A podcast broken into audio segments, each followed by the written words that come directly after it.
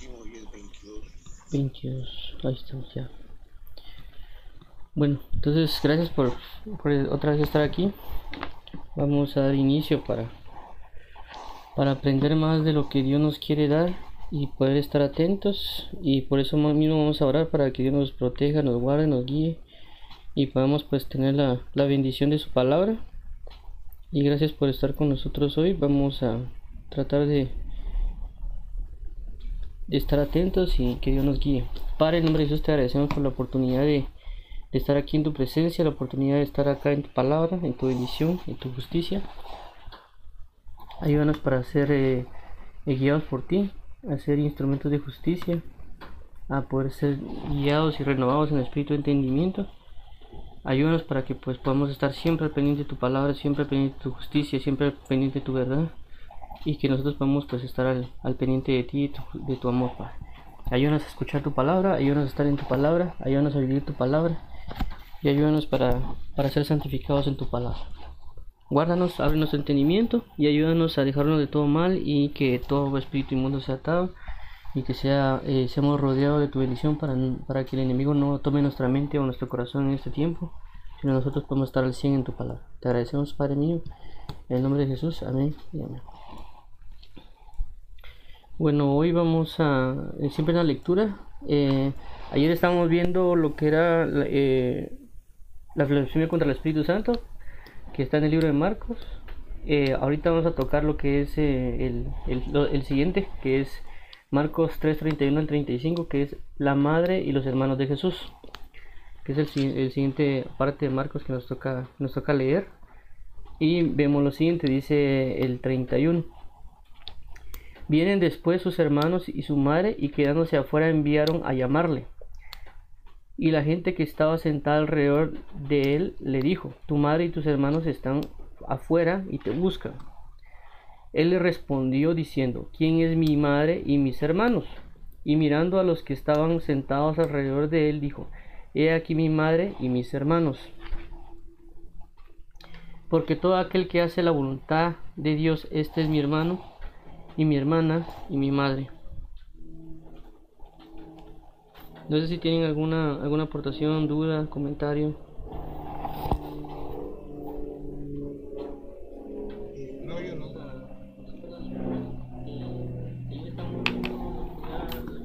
Ok, vamos a vamos a cómo se llama a, a ver qué, qué, nos dice aquí el señor sobre este, esta parte y eh, permítanme, solo estoy tratando de ver cómo leo aquí. Bueno, entonces... Eh,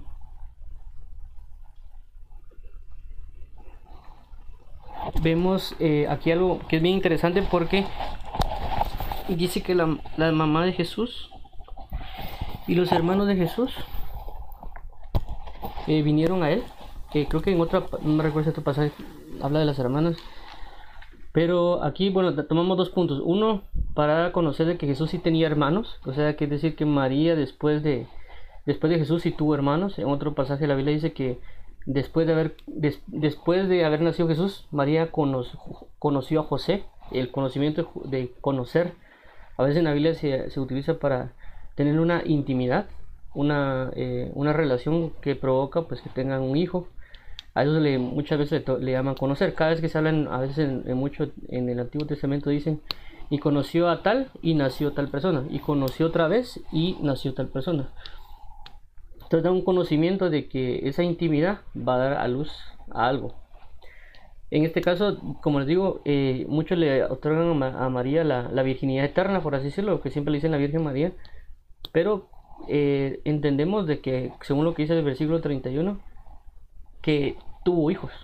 Tuvo hijos y que eh, no fue completamente virgen en el sentido, fue virgen hasta el nacimiento de Jesús.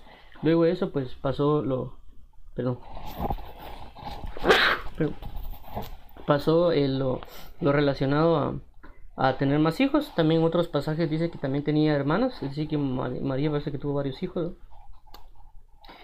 Eh, y pues también, también vemos en la escritura a veces que no, como que no muy, no muy querían a Jesús por muchas razones, o, ellos interpretaron muchas cosas acerca de Jesús. Entonces algo, algo ahí como que familiarmente saber que vivió Jesús realmente. También pudo haber un rechazo de los hijos de, de los hermanos de él hacia Jesús. Eh, y eso lo deja ver un poquito la Biblia cuando uno va leyendo estos, estos primero por lo menos los evangelios. Eh, bueno, entonces dice que vinieron eh, y le mandaron a llamar. si vemos los versículos anteriores, siempre habla que Jesús estaba rodeado de muchas personas por, por tanto la predicación, tanto la, el estar, como le dijeron, aparte de la predicación, estar atento a muchas cosas de, de liberar, de sanar, de predicar, de enseñar, etcétera y siempre andan con mucha gente. Entonces aquí se nota de que llegan a buscarlo, lo llaman porque realmente de plano había mucha multitud, muchas personas. Y por eso también lo mandan a llamar, porque diciendo, mira, vení pues porque, o sea, que nosotros pasemos sobre todo eso está un poco difícil. Y el 32 dice, y la gente que estaba sentada alrededor de él, de él le dijo, tu madre y tus hermanos están fuera y te buscan.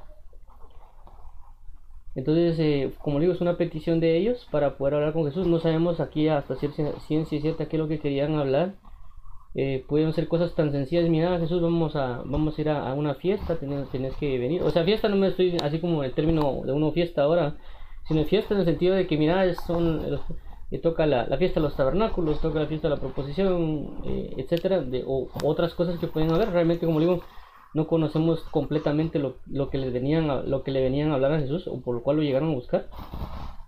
Pero Jesús dice esto: ¿Quién es mi madre y mis hermanos? O sea, ¿cómo así que dice, lo llegan a buscar y él comienza a decir, pero ¿quién es mi madre y mis hermanos? O sea, no tendría como mucho sentido así como que, ¿y este por qué dice eso si lo que está pasando, su mamá lo busca? ¿Cuál es el hecho de decir esta pregunta? Pero comprendemos de que Jesús hacía uso del reino de los cielos para dar enseñanzas.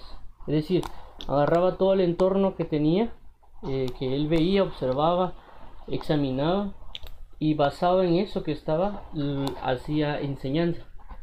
Entonces nosotros podemos hacer lo mismo. Estamos con alguien, vemos un entorno y basado en ese entorno que está aconteciendo podemos dar una enseñanza. En este caso pasa con Jesús.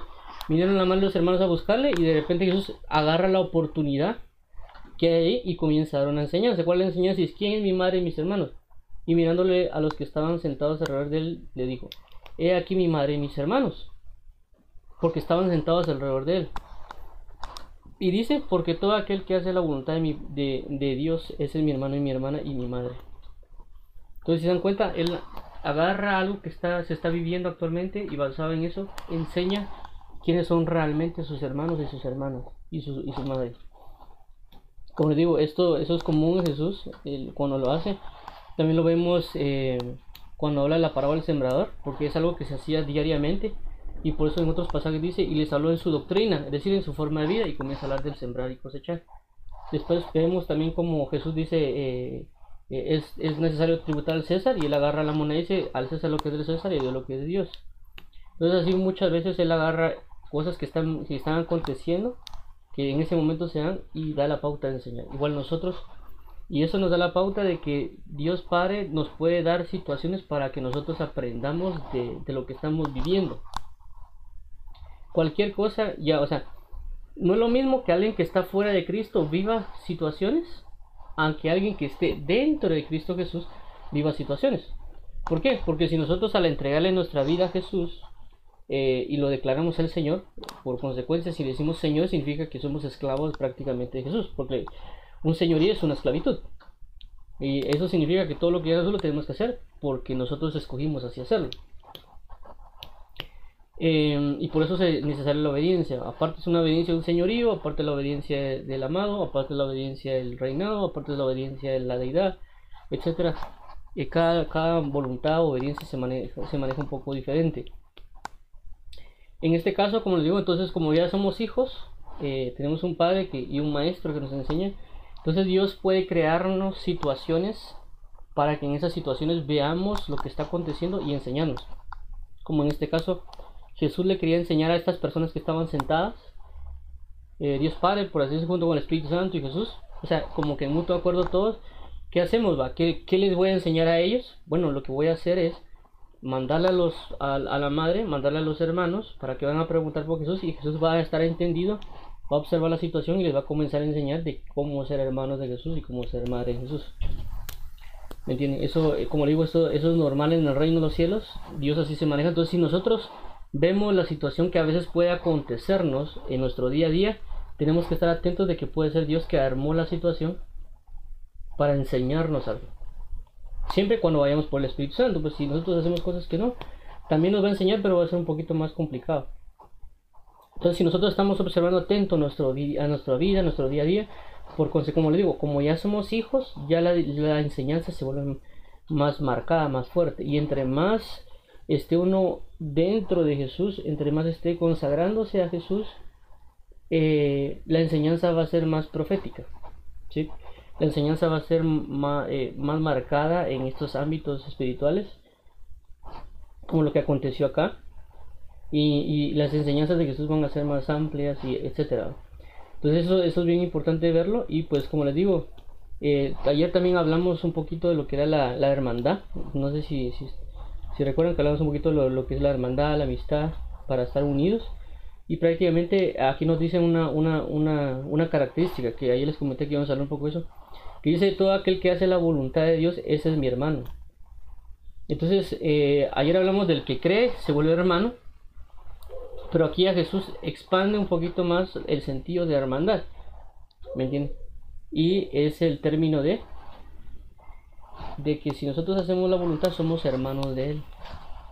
Entonces, si nosotros queremos ser sus hermanos o queremos manifestarnos más como hermanos de Cristo Jesús, o nosotros poder identificar realmente quiénes son nuestros hermanos en Cristo Jesús, tenemos que saber esto, que todo aquel que hace la voluntad va a ser hermano.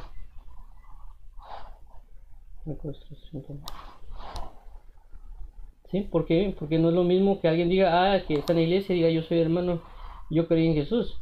Pero todo aquel que hace la voluntad va a ser realmente un hermano. Entonces, eh, entonces otra vez para aclarar, eh, la hermandad se va, se basa en ser obediente. Todo aquel que hace la, es obediente a Dios todo el que es obediente a Jesucristo, todo el que es obediente a la palabra, va a ser hermano de Jesús. También dice que es hermano en este caso. Y esto es bien importante también porque así como lo vimos ayer, que estamos hablando de la hermandad y que entre, entre cuando alguien está en la congregación o en la calle, lo que sea, si yo sé que alguien es hermano y que a veces una persona mira más a una mujer para tener una relación con ella, de que saber de que es hermana en Cristo, por el hecho de que creyó en Jesús, dice ella que cree en Jesús o él que cree en Jesús, entonces cuando ya tenemos esa relación entre hermanos, de, conocernos, nos podemos dar cuenta si realmente es un verdadero hermano, un hermano de Jesús. Para ver si es obediente, si está el cumplimiento de la palabra, si está siendo dirigido por el Espíritu Santo, y muchas cosas que se manejan con, la obediencia de Dios. Y como les digo, y es ya saber eso para ver si eso se puede avanzar en una amistad, en, una relación sentimental, si queremos en Cristo, que realmente en Cristo no existen los noviazgos. Eh, la Biblia deja ver eso, o sea, no hay noviazgos espirituales, por así decirlo, eh, o el término que como maneja la sociedad actual, no existe.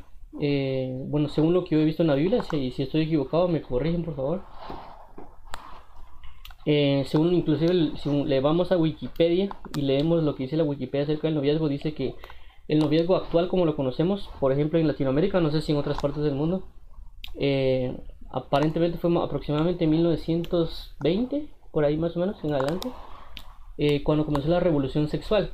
Eso implicó que había, que había carros, había cines, eh, pornografía, el movimiento de liberación, eh, creo que es del homosexualismo, etcétera, un montón de cosas.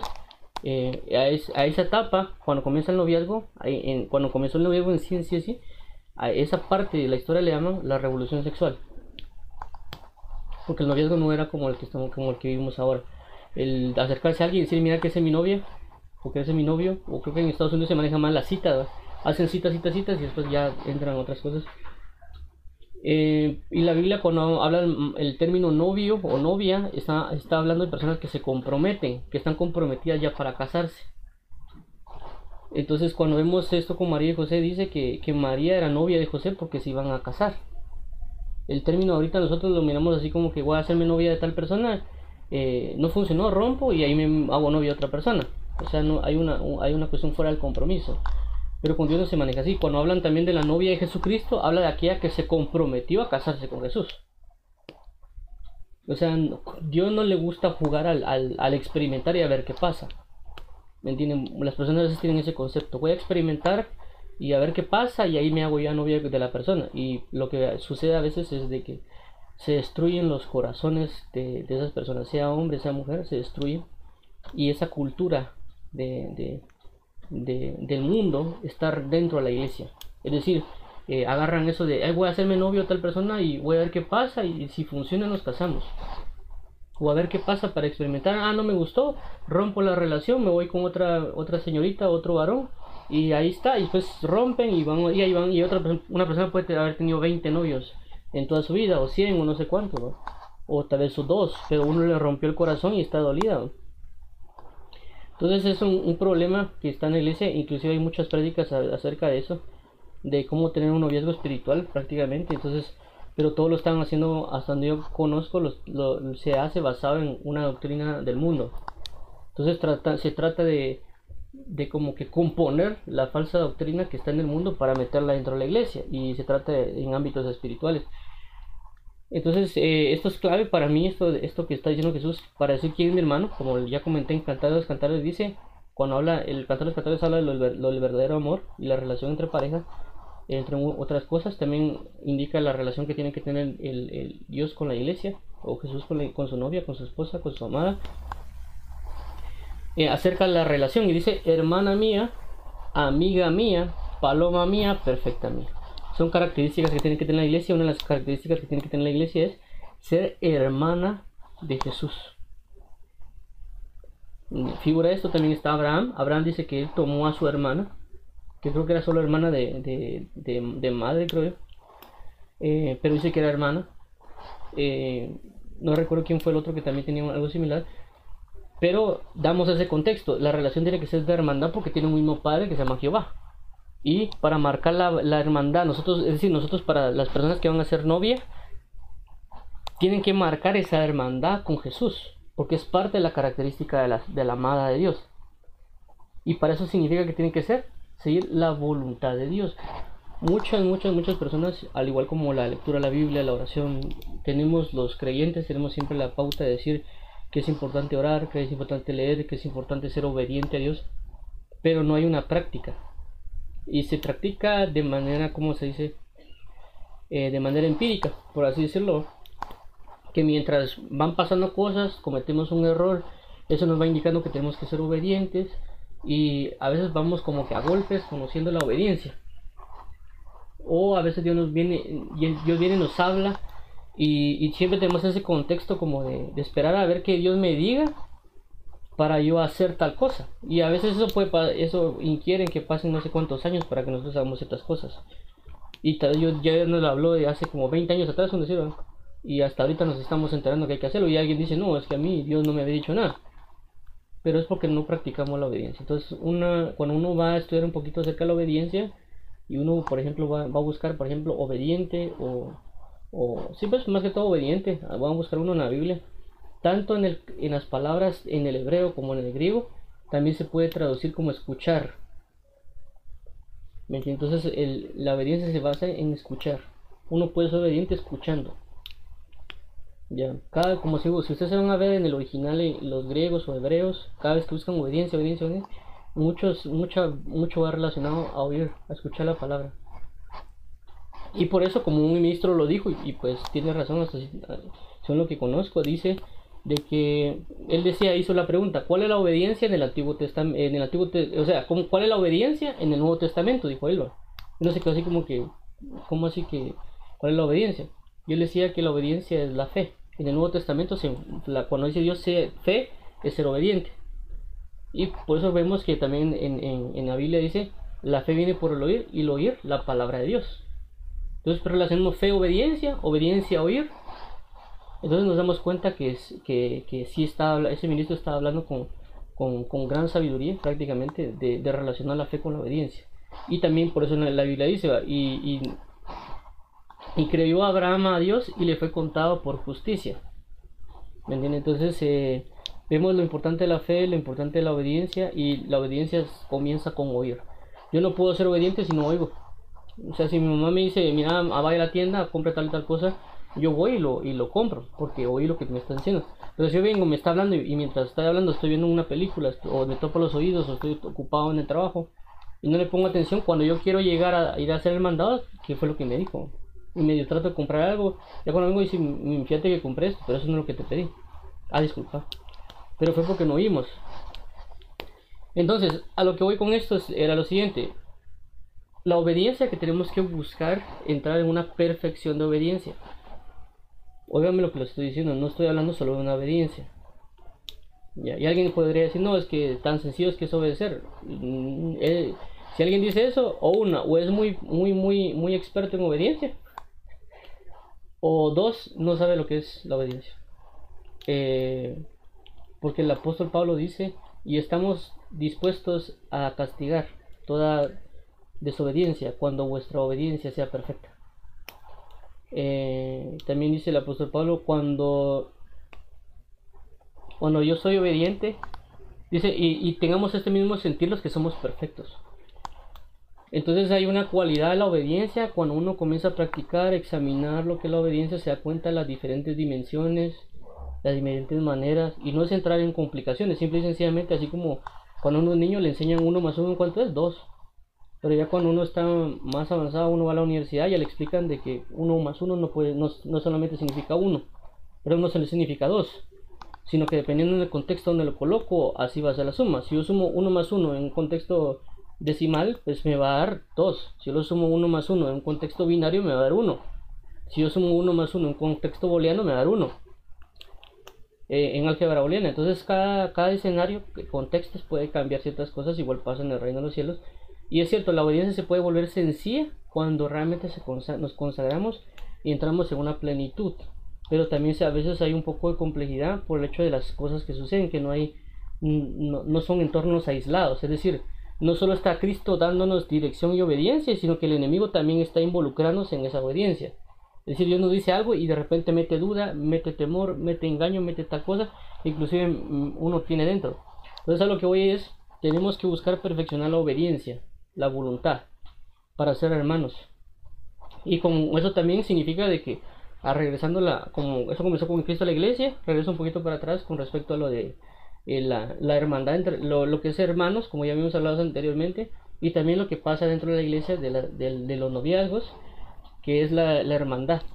La hermandad entre, eh, entre personas que a veces pasa mucho y, y, me preocupa bastante este tema porque eh, se lo voy a comentar así, porque yo sé hasta cierto punto, según lo que, lo que creo que Cristo me ha explicado o que me ha hecho entender, que la Biblia dice que la iglesia anterior se, se hacían en las casas. Eso significa de que inclusive cuando uno va a ver la palabra casa, eh, también se puede traducir como congregación o iglesia. Eso que me da a entender a mí, de que cada familia es una iglesia. ¿Por qué? Porque la Biblia dice, si dos o tres estén reunidos en mi nombre, yo ahí estaré. Entonces prácticamente eso es una iglesia. Entonces, tanto en el contexto de palabra podemos revisar de que una, una familia es una iglesia porque es una casa. También en el contexto espiritual de revelación podemos conocer de que si dos tres están reunidos en mi nombre, yo ahí estaré. Pongámoslo así, padre, madre, hijo. Tres estén reunidos en su nombre y entonces ahí se vuelve una iglesia. Pero como digo, no malinterpretar el hecho de decir, ah, ministerios X o iglesia de Cristo tal, sino simple y sencillamente donde está una, una congregación o familia es una congregación. La Biblia también dice que la, eh, perdón, el mundo dice que la base de la sociedad es la familia. Entonces en el contexto bíblico podemos entender de que la base de la sociedad es la iglesia, es la familia. Entonces cuando vemos que una sociedad no está próspera, es porque no están las las iglesias como deben de ser, es decir, las familias. ¿Por qué? Porque la base de la sociedad es la familia. La base del reino espiritual es la iglesia, la congregación, la familia. Entonces, ¿qué hace el enemigo? Para atacar a la iglesia, para atacar a la familia, tiene que, tiene que destruir la relación. Porque él sabe que si unas personas se juntan en yugo desigual, que yugo desigual no significa que alguien sea creyente y alguien no sea no creyente, sino que cuando lo expandemos un poco más significa otras cosas. Entonces, ¿qué significa? Que el enemigo va a atacar la relación antes que se case. Porque si destruye esa conexión, cuando se casen ya van a llegar destruidos. Y el caos va a ser más grande y por lo tanto la destrucción va a ser más grande y por consecuencia va a destruir la sociedad. Y por consecuencia no se va a establecer una iglesia. no se va, no se va a establecer un lugar de culto. Por eso es bien importante la relación de, lo que les estoy hablando, de, de ayer lo que hablé, lo de la hermandad y lo que es las relaciones eh, sentimentales dentro de, los, de las personas que viven dentro del cuerpo de Cristo. Porque yo, yo he visto realmente cómo inclusive eh, hay una doctrina, inclusive en una iglesia, y pues, pero no, no sé si está bien aplicada, eh, que habla esto de lo que yo le estoy diciendo, de la hermandad, la amistad y, y, otras cosas, pero ya lo vuelven así como, ya se vuelve como metódico, no es algo así por guiado por el Espíritu. Y me doy cuenta cómo es de que a veces las personas solo están en la iglesia y en lugar de antes, cuando estaban en el mundo, decían, mira, esa chava, qué bonita, le voy a caer, le voy a, le voy a decir que sea mi novia. Pero cuando ya lo traen al mundo, ya es así como, ya, perdón, al, ya entran a ser cristianos, lo, lo, único que dicen en lugar de decir, mira, mira esa chava, dicen, mira esa hermana. Le voy a pedir que sea mi amiga especial, por ejemplo, donde, donde eh, estaba más o menos así se manejaba. Entonces ya van, o sea, es, están bajo la misma naturaleza, pero con un diferente lenguaje. O sea, el propósito no es realmente cumplir la voluntad Dios, sino el propósito es hacer lo que se les, lo que quieren y con, con vocabulario espiritual y no sabemos que el enemigo está al acecho, no sabemos de que desde que vemos encendemos el televisor, por así decirlo, el mundo comparte su doctrina bajo estándares de Hollywood, si lo queremos llamar así, o bajo estándares de, de cualquier otras personas que viven y tratan de, de enseñar lo que ellos viven. Dígase telenovelas, dígase películas, dígase cualquier cosa. Si ustedes siempre ven una película, regularmente siempre hay un amorío entre dos personas. Y ellos prácticamente al ver, nosotros al estar viendo, automáticamente nos están dando una enseñanza. Y eh, por eso eso siembra cosas en nuestro corazón. Y cuando nosotros buscamos una persona tratamos de buscar algo basado en lo que nos enseñaron, ya sea nuestros padres, ya sea lo que estamos viendo por televisión, y aunque alguien diga, no, es que yo no le pongo atención porque eso es mentira, pero en el espíritu van cosas que el enemigo está sembrando y ya tiene uno dentro y que cuando uno comienza a examinar se da cuenta de que, que no es lo correcto. Eh, entonces, y hay personas, pues simple y sencillamente que tienen la madurez de conciencia, tal vez no están ni siquiera en Cristo, pero saben bien lo que tienen que hacer en, esos aspectos de las relaciones, pero hay muchos que no somos así. ¿Me entiende? Entonces, cuando ya Dios le comienza a explicar, como le digo, yo viví esto hace años, eh, hace aproximadamente unos 10 años, Dios me comenzó a hablar bastante de, la, de las relaciones de, sentimentales, por así decirlo de, de, supuestamente no cómo escoger, sino que cómo, cómo, cómo, es, cómo debe ser mi, mi relación con Dios para que la, la, señorita, por así decirlo, o la ayuda idónea, venga y yo pueda estar preparado cuando eso, eso suceda. Mm, pero como digo, no, yo lo que, lo que he investigado, lo que he compartido, eh, no creo que el noviazgo como actualmente se vive en el mundo, como inclusive a veces se vive en muchas iglesias, es correcto por la destrucción que va a causar hacerlo de esa manera. Y como lo he comentado jóvenes, porque he hablado mucho de esto con jóvenes, regularmente la mayoría de jóvenes con los cuales les hablo, les hablo de este tema. Eh, sé que hay personas que por su nivel de madurez, inclusive personas que no son creyentes, tal vez tuvieron una relación y les fue bien en ese noviazgo. Pero no implica que para todos los casos vaya a ser igual. Entonces es bien importante conocerlo porque siempre van a venir personas a preguntarnos acerca de este tema porque es un tema que se vive totalmente en todo el mundo. Eh, y es un tema de que simple y sencillamente van a venir a preguntar y a causa de nuestra respuesta la persona puede hacer o no hacer cosas. Eh, puede caer o no, o no caer.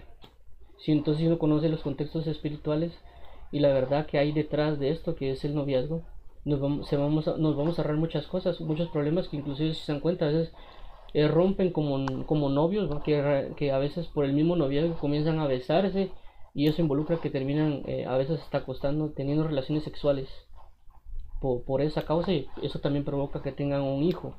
Eh, un hijo fuera del matrimonio, un hijo por un placer sexual prácticamente, no fue porque se amaran y dijeran vamos a tener un hijo, sino que simple y sencillamente por el pura, la pura lujuria que se abrió la pauta por al besar a alguien, como la Biblia dice que el beso significa fuego, también beso significa equipar.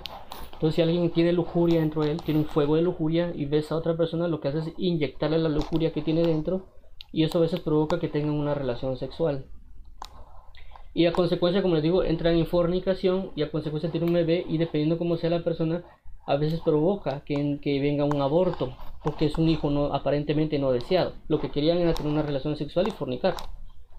Eh, que se dio por el, amor que se tenía, porque el noviazgo enseña eso, de que ya son novios, agarradito la mano, abrazarse como que fueran esposos.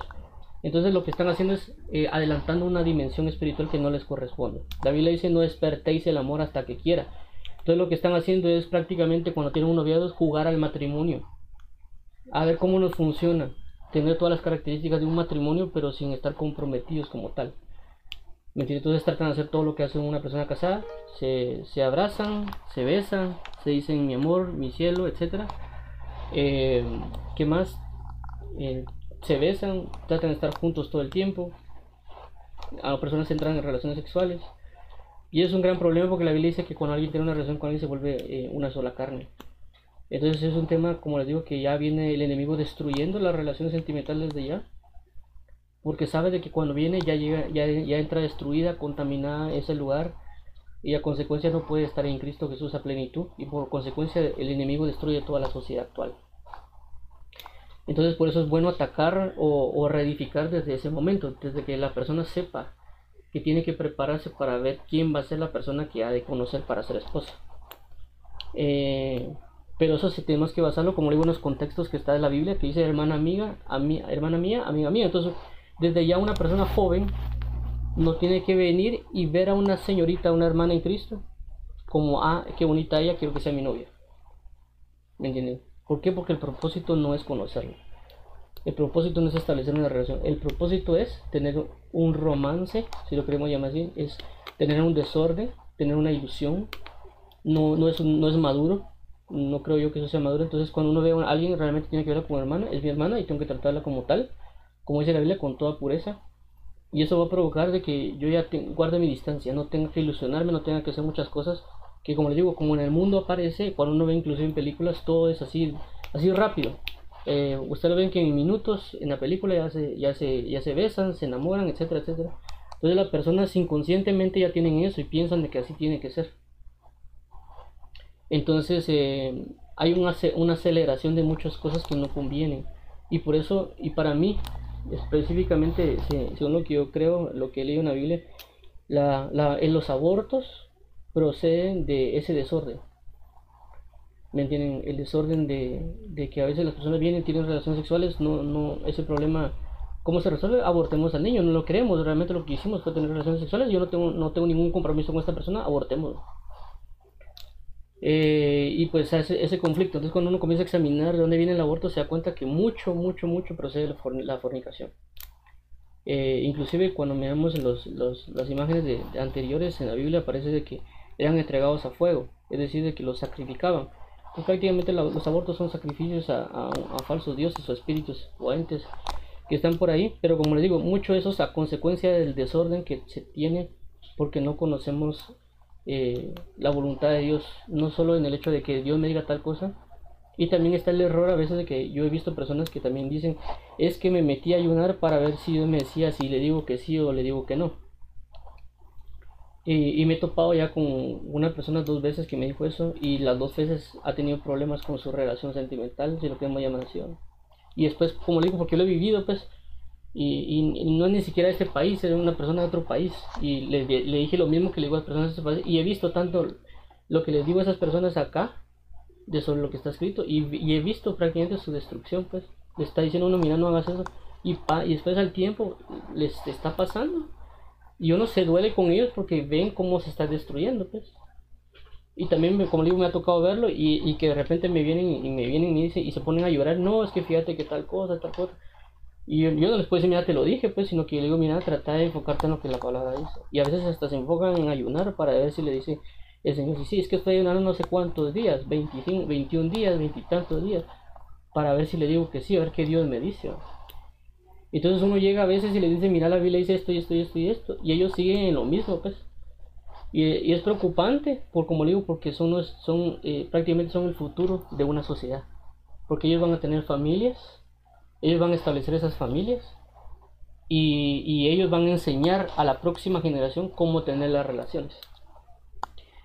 Eh, y si la persona prácticamente tuvo un matrimonio destrozado, un matrimonio eh, decepcionado, Lo que va a pasar simple y sencillamente cuando le transmite a la próxima generación cómo es una relación, van a tener esa situación de, decirle no, es que el matrimonio no sirve, es que tal cosa, y los, niños ya van a venir con eso, no querer casarse. Y, y, y, qué pasa? También va a venir el hecho que no van a querer tener hijos. Y la Biblia dice que herencia de Jehová son los hijos. Por eso que vemos que muchos países no tienen hijos, no quieren tenerlo. Por ejemplo, en Rusia yo he hablado personas también de allá que dice que no quieren tener hijos, no se quieren comprometer. Una, señor, una señorita me habló y me dijo, mire, este, la persona no quería, teníamos una buena relación, pero él no quería tener hijos y no nos casamos y, y prácticamente yo, otra, otro amigo que tenía tampoco quería tener hijos, pero yo, yo sí quería tener hijos entonces le pedí a este amigo que tuviera una relación conmigo para darme un hijo. Y prácticamente es una mamá soltera que tiene un hijo de un amigo. Pero el, amigo no se quiso comprometer. Solo quería darle el hijo porque era el anhelo de la señorita. Entonces ya esas, esas naciones no quieren tener hijos, pero solo se compran la palabra que dice herencia que va son los hijos. Como no se entregan a Jesús, Dios no le puede dar esa herencia y, ellas, y ellos rechazan esa herencia a los hijos. Vemos en China la presión, la presión social que se les, se les da a las personas como digo, también he hablado personas de, China y tienen y ellos cada vez que uno habla con una señorita de China eh, siempre le hacen tres preguntas, por lo menos a mí me las, han hecho, me dicen, ¿usted tiene casa? ¿Usted qué trabajo tiene? Y no me acuerdo cuál, no me acuerdo qué otra pregunta hacen. Y yo me pongo así a pensar, pero ¿por qué me hacen estas preguntas? Y me fue a investigar en internet y ellos dicen eh, de que la presión social en China es de que las mujeres eh, ellas prácticamente están esperando un hombre que tenga un apartamento una casa propia, tengan cierto nivel de salario y tengan cierto eh, como posición social dentro de, la, de la, sociedad. Y si no es así, los papás no dejan que se case. Y pues por a consecuencia la presión social va hacia el varón y ya le indican que tenga que tener un buen puesto, que pague un apartamento que sea propio y algunas otras cositas ahí culturales. Y hay una presión tan fuerte, tan fuerte sobre ellos que que también les piden casarse hasta cierta edad y prácticamente hay personas que ya no quieren casarse por la gran presión social que se maneja con ellos y por eso que ellos trabajan, trabajan, trabajan, trabajan para poder tener esa casa, esas cosas para que el, los familiares puedan dar a, las, a, las, señoritas. Entonces eh, es algo como digo es preocupante por el, por eso mismo, por esa misma cuestión del, de lo que el padre puede transmitirle al hijo acerca de la relación y también el niño que queda o el joven que queda a expensas prácticamente de enseñanzas de los amigos de enseñanzas de los de, de, la televisión del internet que a veces o videos de youtube que se ponen a ver cómo tener una relación eh, o van viendo blogs etcétera. Y, y, es bien preocupante porque como les digo la base de la sociedad es la familia según el estudios sociales pero eh, en el contexto bíblico la, la base de la sociedad es la iglesia. Por eso que tal me he extendido con esto con esto con este tema. Me entienden porque sí creo que es bien bien importante conocer esto como uno porque la Biblia habla de, la relación entre Cristo y la iglesia que la base es la hermandad.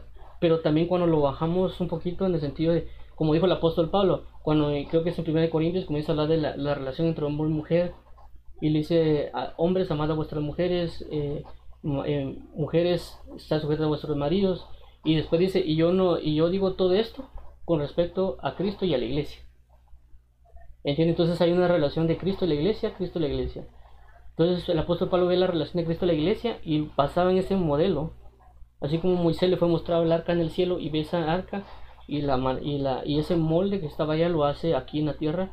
Asimismo nosotros miramos ese modelo en Jesús y la iglesia, ese modelo lo vemos y lo bajamos y así tenemos que vivir las relaciones eh, sentimentales, si lo queremos llamar así, de nuestro día a día y tenemos que tener mucho cuidado porque el enemigo puede usar inclusive hasta una misma persona creyente para atraparnos y hacernos caer en estos pecados por nuestra inmadurez.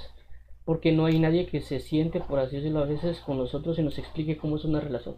Automáticamente así como una vez no me recuerdo si fue mi papá o otra persona me dijo eh, nadie le enseña a uno a ser padre. Y es cierto nadie le enseña a uno a ser padre. Y nadie le enseña a uno cómo escoger pareja por así decirlo pero lo bonito de eso, como le digo, es que tenemos un padre que se llama Jehová de los ejércitos. Tenemos un hermano que se llama Jesús. Y así como mi hermano, yo, yo, puedo llegar y decirle, mira, le, te aconsejo que esta señorita tal cosa, o si te vas a casar tal otra, como que a veces pasa que tratan de aconsejarnos por el amor que nos tiene. Así mismo Jesús puede venir con nosotros y decirnos, mira, no te conviene, o sí ella te va a decir bonita, es agradable a ti, pero no es ella la que, la que te va a corresponder. Y, y también hablarle a uno desde tiempo antes, también Dios le enseña a ser padre a uno, o sea, no creamos de que, como les he dicho muchas veces, que Dios está ahí sentado en su trono y solo hace tal cosa, hace tal otra, y ahí, y como que con un palo va a pegarle a uno, sino realmente es un, una, un amor de un padre, que un padre lo que hace, o que en el contexto bíblico es enseñarle a un hijo, porque según el contexto de la palabra, según la dirección del Espíritu Santo, es la idea es de que un hijo tenga que ser como su padre. Esa es realmente la naturaleza. Por eso que a veces vemos que como los hijos tratan de ser como los papás. O a veces como los papás quisieran que los hijos fueran como él. Eso lo he visto yo, por ejemplo, lo vi en, eh, cuando él jugaba fútbol. Mira un, un, papá que le trataba de enseñar a su hijo para que él fuera buen futbolista como él o que cumpliera sus sueños. Y, pero lo presionaba, lo presionaba, lo presionaba. Y a, y a veces a mí me daba también con mi papá con tantas cosas. Yo quería hacer lo mismo que mi papá hacía. Y cuando vemos la palabra, es, cierto, pues, porque la Biblia dice: Yo soy como mi padre, dice Jesús. Si ustedes quieren ver al padre, aquí está. Yo, yo, yo soy reflejo de él. Por eso que vemos en, en, en lo físico, en, el, en, en la, eh, dice: Es igualito que el papá es. Hasta el mismo comportamiento, todo. Porque en el contexto bíblico el, hijo tiene que ser como el padre. Por eso que Jesús logró ser como el padre. Todo lo que hizo el padre lo hizo, todo lo que vio hacer el padre, todo lo que oyó decir al padre lo dijo. Entonces el enfoque de Dios Padre es que nosotros seamos como Él. Por eso que dice, hasta que todos lleguemos a la estatura del varón perfecto la plenitud de Cristo. Entonces entendemos eso, pues que Dios Padre está, está atento para que nosotros seamos padres, porque Él sabe que en un futuro vamos a ser padres. Y así como Abraham, Él sabía Dios que iba a ser padre de multitudes.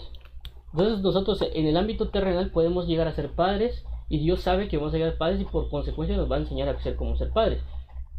Pero la mejor enseñanza de cómo ser padre significa cómo ser hijo. Y también en el otro contexto está de que no solo vamos a ser, podemos ser padres terrenales de personas humanas, por así decirlo, sino que podemos ser como Abraham, padre de multitudes.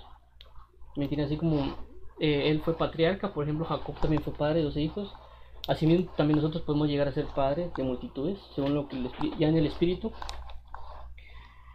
Pero como les comento, pero Dios va a enseñar, Dios va a capacitar, Dios va a edificar y va, y va a hablarle a uno. A mí, como les digo, yo he estado bastantes años, me ha hablado Dios de esto, eh, de, la relación que se tiene que tener, cómo, es, cómo debería yo esperar a la mujer idónea, si lo podemos llamar así, basado en lo que dice Adán, porque Adán dice que Adán, Adán no pidió una mujer, lo que hacen muchas personas es orar para decirle, Señor, enviamos una mujer así, así, así, así, así. Pero vemos que Adán no hizo eso. Adán dice que Dios vio Dios que Adán estaba solo. No, Dios, no Adán dijo, ah, yo estoy solo. ¿Y qué hizo Dios? Dice que vio que estaba solo y le comenzó a crear animales. Pero entre esos animales no había ninguno idóneo. Luego que vemos dice de que no, no se oyó a idóneo para él, pero no fue Adán el que dijo no hay ninguno idóneo, fue Dios el que lo dijo. ¿Qué pasó después? Dice que le lo puso a descansar y Dios le dio la ayuda idónea. Pero en ningún momento se dice que Adán oró por eso. ¿Por qué? Porque la obra que Dios le había puesto a Adán en el Edén era muy grande de hacer. Y a consecuencia de esa obra tan grande necesitaba a alguien que le ayudara.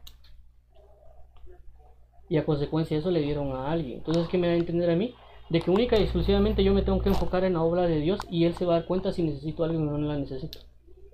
Eso también lo podemos ver con Abraham e Isaac, cómo Abraham le va a conseguir esposa a, a, ¿cómo se llama Isaac? Y, pero Isaac estaba enfocado en sus quehaceres, en los, en los quehaceres del padre, y dice que hasta que llegó a edad adulta, el padre dijo, oh, ya es tiempo que mi hijo se case. ¿Quién, ¿Quién dijo el tiempo? El padre. ¿Quién es Abraham? Jehová. Jehová dijo, ya es tiempo que Isaac, Jesús, ya es tiempo que Isaac póngale su nombre, ya es tiempo que se case. Y ya habla con Eliezer y dice, Eliezer necesito que vayas a tal lugar y que vayas a traerla. Eliezer fiel aquí es el Espíritu Santo. Entonces en nuestras vidas pasa que nosotros tenemos que dedicarnos a la obra de Dios, al, estar con Cristo en los, en los quehaceres del Padre. Y cuando Él mire nuestra madurez, que ya es, ya es tiempo que nos casemos, Él va a ir a mandar a traer a esa señorita o varón, dependiendo si es mujer o hombre la persona y ahí me puedo ir siguiendo con las historias, me puedo hablar de David, me puedo hablar de Moisés, me puedo hablar de Jacob, y así me puedo ir de cada persona, cada persona, voy irme a hablar. Inclusive alguien si pide su esposa antes de tiempo la puede destruir, porque la Biblia dice que la, mujer es una herencia, y vemos el hijo pródigo que pide la herencia. Y la pide antes de tiempo. ¿Y qué fue a hacer? La fue a malgastar, como dice la Biblia. Y este tu hijo la fue a malgastar con rameras. Entonces, si alguien pide una esposa antes de tiempo, puede tratar a esa esposa como que fuera una ramera.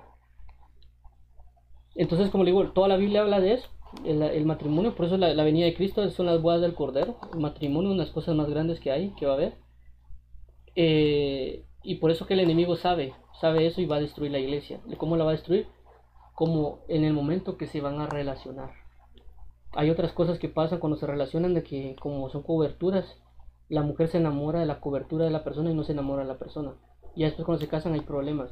Porque no entendieron que tal vez había una cuestión de cobertura y no una cuestión de, de, realmente de pareja. Y ahí y surge, mire, yo he visto eso, tal vez no tanto como tal vez otras personas, pero sí he visto cómo a veces se ponen a llorar, cómo se desilusionan, cómo atravesaron por dificultades. Y solo por el hecho de haber dicho soy novio. Al momento de decir prácticamente para mí, mira, yo quiero ser tu novia, está diciendo, mira, yo me quiero comprometerme a casarte, a casarme contigo. Pero realmente lo que hacen, como digo, es involucrar besos, abrazos, etcétera, etcétera, etcétera, porque la sociedad lo establece. Pero lo primero que Dios requiere que se manifieste es la hermandad. La hermandad. Por eso, por todo este contexto que dijo, es para llegar a esto, a este pasaje del 35. Hermanos, tenemos que ser hermanos de Dios porque la iglesia tiene que ser hermana de Jesús. Tenemos que ser hermanos de nuestras hermanas en Cristo antes de cualquier noviazgo aparente. Hermanos, que esa manifestación de hermandad se haga. Eso significa que tanto ella, si en la caso es mujer, o él en caso de sea hombre, tiene que seguir la voluntad de Dios. Y para yo saber si esa persona está haciendo la voluntad de Dios o no, yo primero tengo que seguir la voluntad de Dios. Si yo sigo la voluntad de Dios y me enfoco en seguir la voluntad de Dios, yo voy a conocer la voluntad de Dios y cuando vea a esa persona que es mi hermano o que dice que es mi hermano, yo voy a ver si realmente hace la voluntad de Dios o no. A mí me pasó, yo pensé que una señorita era la indicada aparentemente porque confundió unas palabras de Dios, pero cuando me fui dando cuenta en el camino, me di cuenta que esa señorita no buscaba, no hacía la voluntad de Dios. Estaba más preocupada en otras cosas que en, buscar a Dios. Ese decía que se creyente, inclusive en la iglesia todos los domingos, pero me di cuenta que no hacía la voluntad. Eh, y como digo, el enemigo puede poner trampas. Yo recuerdo también que hablé con una persona de, otro país y, pues era muy agradable. E inclusive me escribía diario ella. Me escribía en la mañana, me escribía en la noche, buenos días, buenas noches. Y nunca me había pasado eso porque Nunca, nunca había pasado pues, que una mujer estuviera tan atento, por así decirlo, y tuviera esa cualidad, por así decirlo, de, de, ser como cariñosa, de alguna manera. Y yo me recuerdo que yo me preocupé y le oré a Dios, le dije, mira, no sé qué pasó con esto, la primera vez que oigo esto, si es de ti, que siga, sino que, que se acabe. Me recuerdo que pasaron después dos meses y ya nunca me escribió. Hasta los dos, tres meses creo que yo le escribí. Porque quería saber cómo estaba, si no le había pasado algo. Eh, pero yo podía asimilar, cualquiera podría ver, asimilar, no es que ella es de Dios, porque me está escribiendo. No es que ella porque es creyente y tal cosa. Si yo me hubiera puesto en ese contexto, eh, hubiera tal vez indagado más y hubiera tenido problemas. Hubiera entregado mi corazón, porque uno lo que hace, como le digo, es entregar el corazón. Y al entregar el corazón ya tenemos problemas, porque dice la Biblia eh, que uno tiene que guardar su corazón, porque de él mana la vida. Entonces, como digo, el enemigo puede acercarse, inclusive puede usar a alguien que sea creyente para entrar en ese problema. Y si uno no está bien consciente de eso, eh, puede caer en, pecados, puede caer en problemas, puede tener muchas desilusiones y esas desilusiones, como digo, rompen el corazón. Y luego restaurar un corazón adolorido puede tardar meses y hasta años. Entonces tenemos que tener bastante cuidado y entenderlo bastante bien de que el primer punto que tengo que tener al entrar y hablar con alguien, sea hombre, sea mujer, es que sea mi hermano y hacer la voluntad y identificar si es hermano o no es hermano. Eh, y es algo bien importante. Inclusive hay una, no lo he visto tanto, pero igual se los digo, hay una, una cuestión que le llaman los, los, príncipes del desierto, o las princesas del desierto, eso lo habla mucho un, predicador ahí, y tiene razón, es como personas que se hacen, parecen creyentes, cristianos, que están en la iglesia y todo, pero lo único que hacen es como que tener una relación con alguien y ahí se salen totalmente y sacan a la persona junto con ellos. Eh, entonces tenemos que tener cuidado tanto los padres con sus hijos para cuidar esa generación, esa genética. Porque como les digo, vuelvo a remarcar esto y perdonen que sea tan, tan, tan consistente en esto. Porque también, eh, si se dan cuenta, toda la genética de Jesús para que Jesús naciera, Dios cuidó toda esa línea generacional para que pueda nacer el Mesías. Entonces vemos cómo cuida Dios toda la genética, toda, toda esa, esa línea para que nazca Jesús y también Dios va a pasar con nosotros. Él lo que necesita es que cuidemos nuestra genética, así como lo que pasó con Jonás. Dice que él era perfecto en sus generaciones. Entonces nosotros de igual manera que nuestra generación se mantenga. Y, para eso necesitamos que realmente nos consagremos, enfoquemos, y porque eso puede provocar de que el ministro que venga al final de esa generación vaya a provocar eh, avivamiento una manifestación de gloria de Dios sobre la tierra.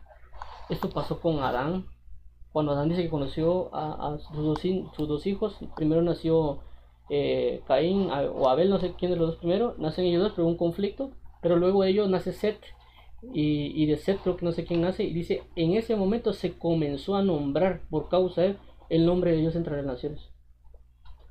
Entonces vemos que hay una tercera generación que para ellos puede ser impacto. Por ejemplo, a Leví le dieron oportunidad, pero primero vino Abraham, Isaac, Jacob, Leví. Eh, y a, pues prácticamente le dieron sacerdocio eterno. Y el reino eterno se lo dieron a Judá. Abraham, Isaac, Jacob, Judá.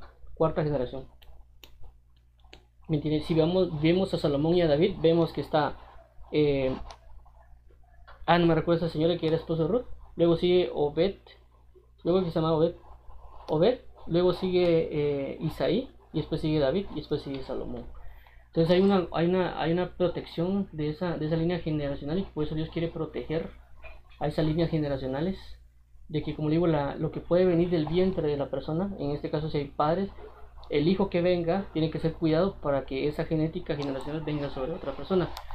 Porque como le digo a veces cuando miramos la línea generacional hay pastores que crecen mucho más cuando hay una tercera cuarta línea generacional. Entonces el enemigo sabe esos contextos espirituales y a consecuencia de eso ataca ataca ataca y ataca con desórdenes con cuestiones de televisión, con todo lo que él tiene a la mano, porque sabe de que si una persona toma una mal decisión, una que es el, la, la, importante de casarse con la persona equivocada, va a provocar de que surja un desorden en la familia, pues destrucción, que se, se pelean, pero si tuvieron hijos, eso provoca a veces de que eh, el, el niño esté atento a la destrucción familiar y tenga un dolor en su corazón de ver cómo se separa el padre y la madre porque no tuvieron, no supieron cómo, cómo realmente entablar esa relación familiar. Y el niño lo puede doler, puede decir que nunca me voy a casar o tiene miedo de casarse porque tiene miedo que pase lo que pasó con los papás y se arma realmente un gran caos en todo eso. Entonces no tiene su formación paternal, si en dado caso queda con la mamá, él solo aprende la mamá pero si da caso se queda con el papá, no aprende muchas de las cosas de la mamá y, la, y, son un complemento que tienen que educar al niño. Y el niño puede crecer como sin papá, el niño puede decir, bueno, me hace falta mi papá, yo quisiera tal cosa, tal otra, y prácticamente lo absorbe un espíritu de orfandad. Y luego viene, tiene que venir Dios cuando conoce a esta persona y tiene que comenzar a restaurar, de quitarle esa orfandad, de, tener ese miedo de que un papá lo pueda abandonar, porque cuando dice Dios, bueno, eres padre, pero no sé si va a mantener fiel y comienza un montón de cosas que esa persona puede vivir solo por el simple hecho de que el, padre o la madre no escogieron, no, no supieron ser maduros en escoger su relación sentimental. Eh, entonces, como digo, es un tema bastante extenso, pero es porque es base para la iglesia. Entonces, si una persona se forma bien, escoge bien, y es por el Espíritu Santo, cuando estén unidas, ya saben de que eso se va a manejar una iglesia, y cuando estén en su casa van a comenzar a aplaudir, cantar, danzar, están a presencia y prácticamente esa casa va a ser una iglesia. No es una iglesia de que va a venir gente de todos lados, pero sí pueden ayudar a otros. O puede ser que también yo le dé la pauta de que por esa misma relación se va a dar de que pues personas oigan del evangelio. Y puede ser una, una familia de restauración, puede ser una familia que guíe, una familia de, de diversas maneras. Y puede, como digo, puede ser que sí sea una iglesia como tal. Pero son cosas que, se, que como digo, ahí están en la, en la, en la Biblia eh, y que puede inclusive acoger a otras otras personas de la iglesia para que, que como ejemplo dicen llegue un discipulado ahí entonces esto es bien como digo bien importante de la relación de Jesús como nosotros tenemos que conocer a Jesús que sabe que tiene que ser nuestro hermano tanto como los amigos del, novio dice la Biblia los ministros tienen que aprender a ser hermanos de Jesús es decir hacer la voluntad del, Padre como la iglesia de Dios la novia de Dios tiene que ser hermana para que se cumpla la palabra profética en, cantares, hermana mía, amiga mía, paloma mía, perfecta mía. Eh, y eso pues, ese, ese, prácticamente ese versículo dice, hermana mía, amiga mía, paloma mía, significa que sea llena del Espíritu Santo y guiada por el Espíritu Santo, y perfecta significa que sea perfeccionada en la fe. Entonces, ese es el contexto que tiene que vivir la iglesia, la novia del Señor Jesucristo. Y, y, y cuando ya lo traemos a nuestra enseñanza diaria, es eso. Yo me topo con un hermano en Cristo, tengo, si yo sigo la voluntad, voy a darme cuenta si es verdadero hermano. Y me va a evitar problemas también eso. De que por una mala amistad él me pueda desviar a sus pecados, por así decirlo. O simple y sencillamente si yo logro saber que es verdadero hermano y me le puede pegar también para yo crecer espiritualmente, ¿verdad? Eh, y también ahorrarme porque a veces por esa misma relación a veces pueden surgir peleas, etcétera, y también uno puede salir dolido por, por esa pelea. Y cuando es una señorita, pues desde el primer punto, me va, eso me va a detener de cualquier problema que yo pueda tener. Es mi hermana, la tengo que tratar como hermana, a la hermana no se le coquetea, a la hermana no se le seduce, a la hermana no se busca estar en, en un lugar cómodo, oscuro, porque yo tengo que respetar y cuidar a mi hermana en Cristo Jesús. Si hay otra persona, otro hermanito que quisiera eh, coquetear algo, pues simple y sencillamente aconsejarla, mira, él no, te, él no conviene, es mi hermano, sí, pero no creo que sea correcto que él venga de esta manera. Tú sabes de que eh, tú tienes que ser hermana de él primero, y si él viene con algo, tú dile que son hermanos. Entonces regularmente cuando yo trato con mujeres siempre les digo eso, hermana. Desde el primer momento les digo, hola hermana, ¿cómo está? Para cimentar desde un inicio que yo la veo como hermana y que si, si hay algo que se quiera meter, le cimiento hermana, hermana, hermana, hermana, para que ya tenga bien claro que, lo que la relación que tenemos que tener es de hermandad. Eh, como digo, son cuestiones por el estilo, para remarcarlo, y pues uno le puede decir, mira, yo te quiero como hermana, porque ya marca uno una pauta y rompe con cualquier cosa que pueda venir de, de ella. Eh, las personas, inclusive, como digo, uno puede tener esa doctrina, el conocimiento, pero la otra persona no lo tiene entonces, desde ese punto de vista, la, mujer puede pensar, no, esta persona me llama porque quiere algo conmigo, esta persona tal cosa. Y tal vez puede decir el Señor que le llame y mira, llámala porque se puso triste, porque la rompió con el novio. Y uno llama ya desde el punto, mire, eh, mira, hola hermana, ¿cómo está? O, pero ya con el sentir de que es una hermandad. Y uno puede someter eso a, hermandad y ya, ya rompe con esa cuestión. Ya, ya gracias a Dios, por así decirlo, ya no hay una relación de pensar ella que uno quiere con ella o, alguna otra cosa, sino que ya es una hermandad y hasta ahí. Y si Dios quiere, somos amigos, porque la Biblia dice eso. Hermana mía, mía, si Dios lo quiere. Y ahí avances, pues como, como digo, pero el primer punto es la hermandad. ¿Cómo voy a conocer yo que alguien es mi hermano? Si hace la voluntad de Dios. Pero eso significa que yo tengo que aprender a vivir la voluntad de Dios para identificar o orarle a Dios, mira Señor, Él realmente es mi hermano. Y uno se puede dar cuenta. Y bueno, hay otras maneras de identificarlo por el discernimiento espiritual, los comportamientos espirituales, etcétera, etcétera, etcétera y cuestiones ahí que no voy a indagar tanto en eso. Pero la base es la voluntad de Dios y podemos ir a orar y a leer la Biblia para ver cómo es una verdadera hermandad. Por ejemplo, una hermandad puede ser como la que pasó con Jonathan y, David, que también llegaron a una, una, amistad que es bien profunda, que muchas personas, como la Biblia dice, el puro mira todas las cosas puras y el, inmundo mira todas las cosas inmundas. Que dice que la Biblia de que ellos cuando se vieron prácticamente se amaron, dice la Biblia, y, y eran amigos y, inclusive dice cuando, una vez se juntaron se besaron. Y las personas piensan que es homosexualismo. Yo digo, su mente está corrompida, pues, por eso piensan que son homosexuales y no es así. Es como cuando dicen, es que un padre vio a su hijo, lo besó. Automáticamente sabemos de que no lo va a besar en la boca. Igual esta hermandad que había con Jonathan y con David. No es que se besaron y se comenzaron a besar en la boca. Sino que se vieron y se besaron así como tal vez un padre se besa con, con, con, un hijo, pues. Es una, es una pureza de, de, amor, de entre amistad, de, de, hermandad, que a veces no comprendemos nosotros eso. Y cuando trasladamos a mi relación con Jesús, puedo ver yo un Jonathan y un David, decir David él y yo tal vez un Jonathan. Y puedo tener esa relación con Jesús de hermandad, ese, ese gran amor que puedo ver una hermandad con Jesús y esa amistad. Y que como digo, ya lo puedo trasladar yo con, con mis amigos terrenales eh, o eh, creyentes pero como digo, tenemos que tener cuidado con eso. Y eh, me, creo que me pasó un poquito, pero eso es lo que quería llegar. Uno, el, el, ellos llegan al aprendizaje del, del, conocimiento doctrinal de, cómo Dios nos enseña día tras día porque ya somos hijos.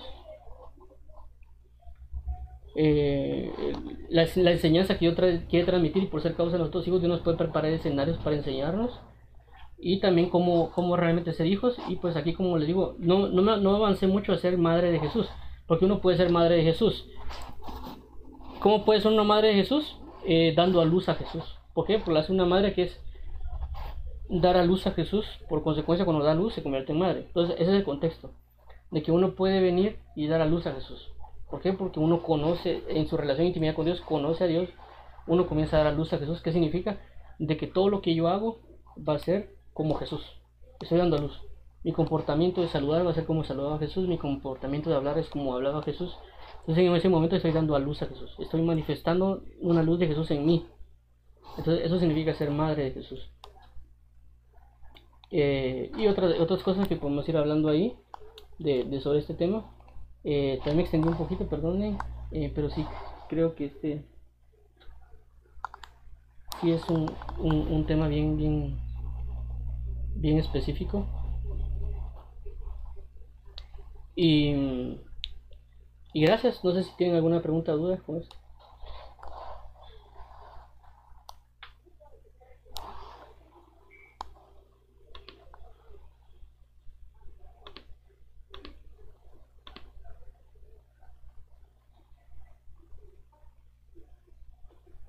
Ah, gracias Rafael aquí lo Sí, nació en y después de Ruth. Gracias. Y no sé si se escucha bien. ¿Sí se escucha bien? Eh, perfectamente bien, es que te, te, estamos poniendo atención. Ah, no, no, es que lo que pasa es que había puesto José que no se escuchaba bien en el micrófono. Ah, eh, más o menos como a la mitad de, de, lo que ibas hablando, el, en el tiempo sí se escuchaba muy, mucha interferencia, que de hecho casi no se te entendía nada. Mm, sí, pues. Entonces sí, pero ya después como que sí se recuperó el, el, audio. Ah, bueno, sí, pero es que como tenía aquí la cosita, no, no miraba la cosita roja del, chat hasta que José me dijo, bueno, se les agradezco mucho, no sé si tienen dudas o no, oramos para cerrar, ¿no? No sé si tienen dudas o compartir algo ahí. Eh, eh, eh, tal vez así brevemente se está viendo la parte de, de, este bloque donde la madre y los hermanos de Jesús, ¿verdad? al menos mi percepción en esto, y con todo lo que hablas en tus cuentas, lo que capto yo es lo siguiente, ¿verdad? Que lo que está hablando Jesús, y bien lo dijiste, que eh, ciertamente Jesús cumplió sus funciones como, como, un familiar sanguíneo, o sea, cumplió sus funciones como, como hijo, porque se entiende que sí, él trabajaba pues, de plano para ayudar a su familia, porque eh, él vivía con su, con su madre, con sus hermanos, y obviamente con José, porque José era el cabeza de familia ahí, ¿verdad?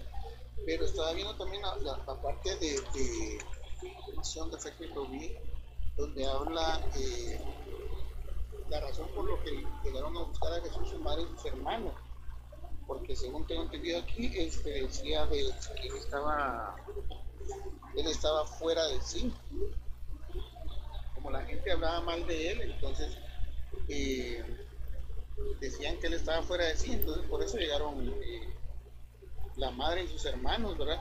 Y se estaba viendo en la parte que mencionabas de, sus hermanas, eh, por ejemplo en el capítulo 6, si no estoy mal, donde habla de que eran cuatro hermanos varones, menciona ahí los nombres en el capítulo 6, versículo 3 de Marcos, y se asume que eran dos hermanas mujeres.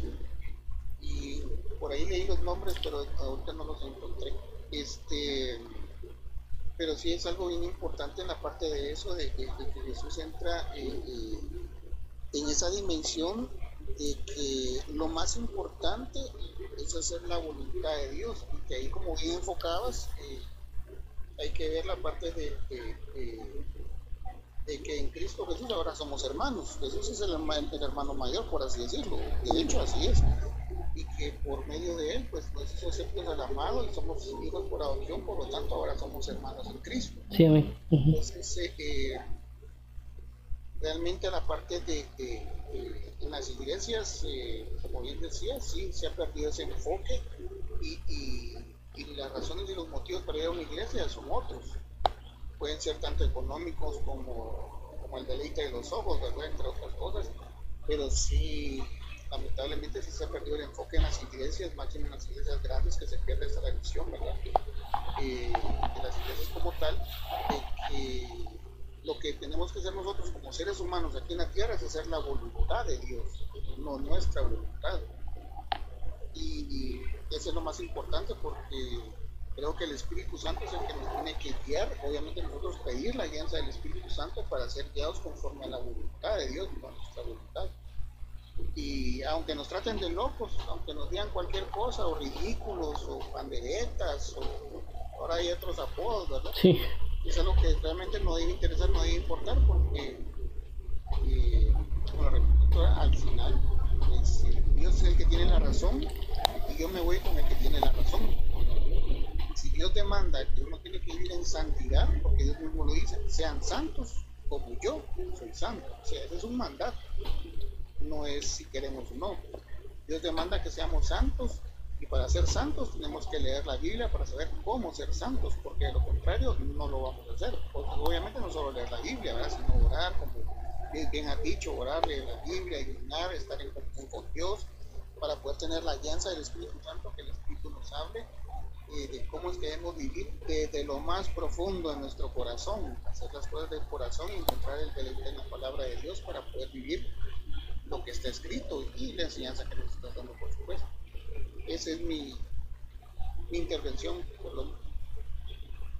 No, muchas gracias por la aportación, don, don, Rafael. Muchas gracias por aclarar ahí lo, también lo de los hermanos, porque no me recuerdo dónde estaba. Y, y también eso de la, de la hermandad y voluntad, ¿verdad? Se agradezco mucho ahí por la aportación. Y, y pues, primero Dios, creo que no sé si alguien tiene un nuevo comentario igual.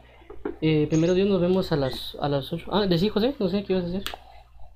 Eh, no, solo que digamos, eso lo había escrito yo hace, hace media hora que estaba cortándose, pero no sé. La otra cosa es que me estaba pensando eso, estaba escuchando cuando dijiste la relación entre que eh, la esposa es herencia de, Jehová, ¿verdad? Y la relación que tiene con la del hijo pródigo. Y también con la enseñanza de que, digamos, también nosotros nos educamos con todo lo que miramos diariamente, digamos, en las películas o cualquier serie que podamos ver en la televisión. Entonces, toda esa relación a mí me, me llamó mucho la atención, ¿verdad? Porque por, eso, por esos motivos es que nosotros a veces actuamos de una, de una manera incorrecta y no le tomamos la importancia, digamos, a la herencia que Jehová a veces tiene para nosotros y vamos de una manera equivocada. Entonces, eh, eh, ese, ese punto a mí me pareció bastante interesante Sí, sí, te agradezco mucho ahí por eso también. Eh, remarcarlo porque como digo, a veces como uno tiene comportamientos que uno no sabe dónde viene por qué actúa así, por pero como digo, todo, todo alrededor del mundo, como te digo, cuando uno entiende que tenemos un Padre Celestial que lo guarda y lo educa a uno, uno ya va más con, como con una más facilidad porque sabe la importancia que, tiene, que Dios tiene para uno. Y también vemos del lado de las tinieblas como el lado de las tinieblas conocen ciertas cosas y atacan de cualquier manera, de cualquier forma. Entonces ya cuando uno está así, como que ya, ya como a veces los pasos que uno da son como que más prudentes, de ver que se les ve o algo así, porque le inyectan y le inyectan y le inyectan y le inyectan tantas cosas a uno dentro del corazón. Y, y muchas doctrinas, por ejemplo, mi mamá vio una, una, una, una novela en, la tarde y hablan temas así, es como la novela como que quisiera meterle, a diferencia de otras, le tratan de meter a la persona mucho ciertos conceptos.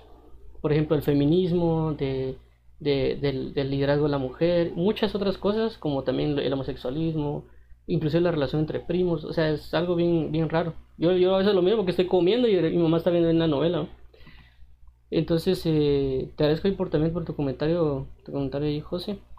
Entonces, eh, si estamos todos ok, vamos a, vamos a orar. Y pues primeramente nos vemos a las 8. Como digo, a las 8 estamos ya viendo eh, cuestiones de... Ay, ¿dónde? En la, noche ya estamos viendo cuestiones de, la, oración, más o menos cómo, cómo es la parte de, la oración, eh, un poquito, o, qué es lo que nos va a guiar en, para la oración de ese tiempo. Hablamos un poquito de un tema y luego nos, disparamos a orar esto. Y, y, pues espero en Dios que estemos bien y pues si gustan oramos para cerrar y, que Dios nos guíe y que nos guarde en la palabra. Padre, en nombre de Jesús, venimos delante de ti para poder orar a ti, para que podamos, que tú nos enseñes y nos dirijas, para yo para poder estar atentos a ti y que podamos aprender de todo esto que nos has hablado hoy, que, que se guarde en nuestro corazón, que lo atesoremos, la palabra que nos das, para que podamos llevar a la práctica, que no, el enemigo no nos engañe, no nos manipule, y que nosotros podamos estar bien conscientes de ti, tu palabra, para que podamos honrarte, alabarte y bendecirte. Te agradezco mucho, amado mío, por, nuestra, por tu consejo, por tu amor y tu prudencia. Te pido que guardes y guíes a cada persona y lo, los cementes en la fe y nada. Te alabamos y adoramos en Cristo Jesús. Te entregamos toda nuestra fe y nuestro corazón para que no lo entreguemos a nadie más. Y guárdanos y ayúdanos para que, esta, que las personas que estén aquí, si son solteros, puedan conocer a la persona idónea, indicada que tú necesitas para esas personas. Y si y los padres, si están igual estén escuchando, que puedan orar por sus hijos para que sean guardados de, de todos los ataques del enemigo y que esas personas puedan tener a, sus hijos eh, en fe y guardarlos para que sus matrimonios puedan ser eh, fructíferos y puedan ser cimentados en ti, Cristo Jesús. Te agradecemos por este amor y tu paz. En nombre de Jesús, Señor amado. Amén. Amén. Ay, entonces, primeramente Dios, nos vemos a las 8 del día, el día lunes. Amén. Con cuidado. Entonces. Muchas gracias, Amén, bendiciones. Gracias, feliz día. Feliz día.